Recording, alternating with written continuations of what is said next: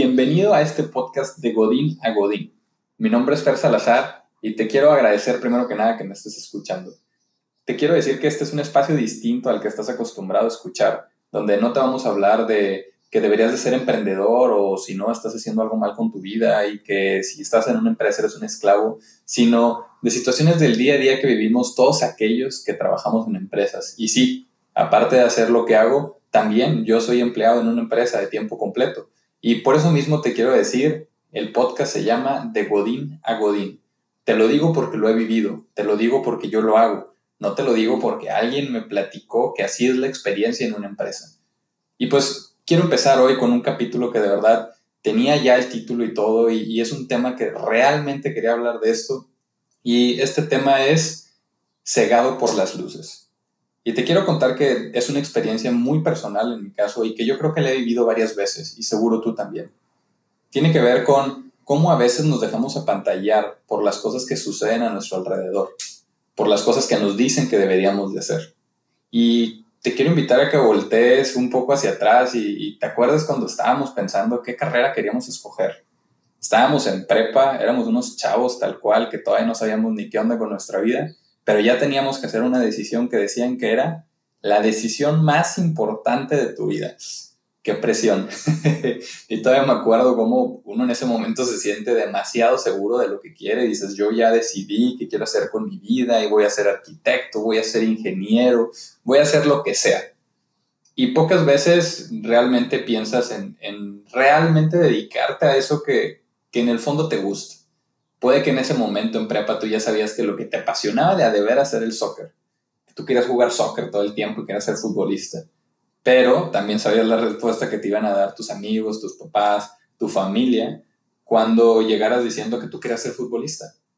¿Cómo eso que cuando hacíamos de niños era tan sencillo y soñabas con lo que fuera, con ir al espacio, con ser el dueño de la gasolinera porque traían muchos billetes en la mano o cualquiera de esas situaciones, cómo realmente pasa a que se extingue y ahora pues simplemente sueñas con las opciones permitidas para soñar. Y con esto te quiero decir que sí, al igual que tú, yo tomé mi decisión, dije voy a ser ingeniero mecánico administrador, eh, a mí me gustan mucho los números, me gusta entender cómo las cosas funcionan y eso tal cual lo mantengo. ¿eh? Al día de hoy sigo diciendo que me gusta entender cómo todo funciona. Y decidí tomar la carrera y no creo para nada que haya sido en vano, ni me arrepiento de la decisión porque definitivamente aprendí muchas cosas y eso es pues, lo que me tiene hoy donde estoy. Pero también así como tenemos esta expectativa de, pues yo tengo que estudiar una carrera y tengo que graduarme, y luego después hablamos de, y también tengo que hacer una maestría, y también tengo que hacer un doctorado, y también tengo que hacer otra serie de cosas porque es lo que tengo que hacer. Y al final nos pintan un caminito de, pues si quieres tener dinero, si quieres tener las cosas importantes, y si quieres ser feliz, sobre todo esa es la palabra que más usamos, ¿no? Si quieres ser feliz, ese es el camino a seguir. Y no hay otra opción, es, si quieres, es felicidad igual a todo eso, o mejor, pues haz otra cosa, pero ojo, no te va a ir tan bien, o no vas a tener tanto dinero, o pues no vas a vivir bien. Y ahí es donde empezamos a tocar un poquito este tema de, pues, cuando estamos cegados por las luces, ¿no? ¿A cuántos de nosotros no nos ha pasado que nos dicen, híjole, es que deberías irte a hacer el MBA a la escuela más prestigiosa de México o de Estados Unidos o de Europa, porque de ahí es donde va a salir, pues, tu futuro como profesionista. Eso es lo que te va a hacer exitoso, es lo que te va a hacer triunfar y ahora sí que, pues, de ahí tu vida va a ser más sencilla. Y caemos mucho en esta trampa porque al final de cuentas nos venden como estas burbujas que dicen, eso es igual a éxito y te quiero poner un ejemplo muy personal, eh, que fue el, el, ejemplo hace, pues prácticamente iniciando este año, tuve la oportunidad de vivir una experiencia en Estados Unidos, ¿no? Y siempre me habían dicho a mí que pues irte a Estados Unidos era como ser exitoso, ¿no? Salir de México igual a ser exitoso. No importa lo que hagas. Así te vayas a trabajar en un McDonald's y vives en Estados Unidos, ya, la rompiste, eres lo mejor, te admiro y qué padre. Y es ahí donde tomo la palabra cegado. ¿Por qué cegado? Porque realmente comete uno el error de empezar a pues dejar de ver lo que es realmente importante y pues ir a buscar lo que dicen tal cual, una, una burbuja, una ilusión, ¿no? Y dices, pues sí, es que entonces tengo que salir de México y tengo que cambiar de puesto para, para ser exitoso. Y pues ahí vas, ¿no?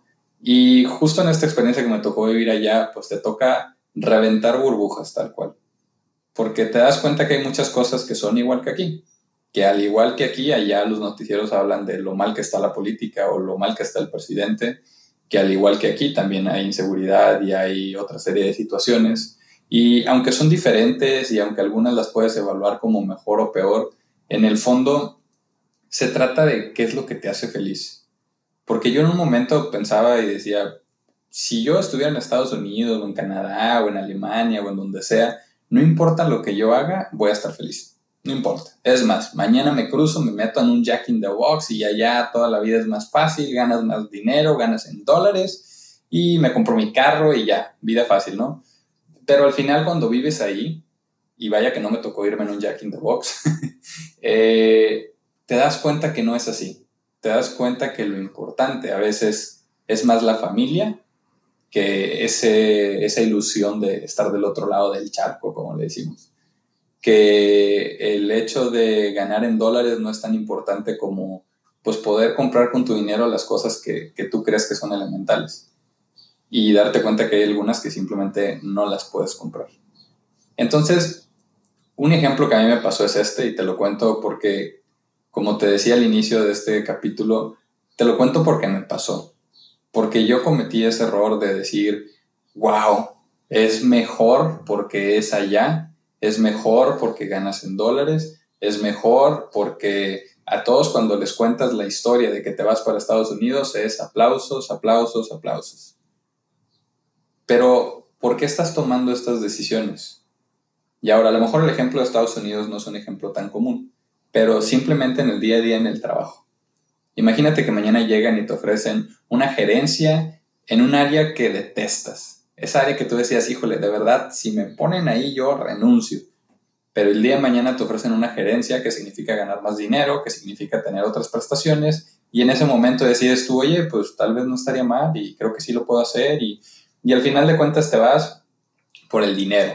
O te vas porque a lo mejor y te van a dar un buen carro un buen bono y con eso puedes, puedes cambiarte de casa y vivir en otra parte.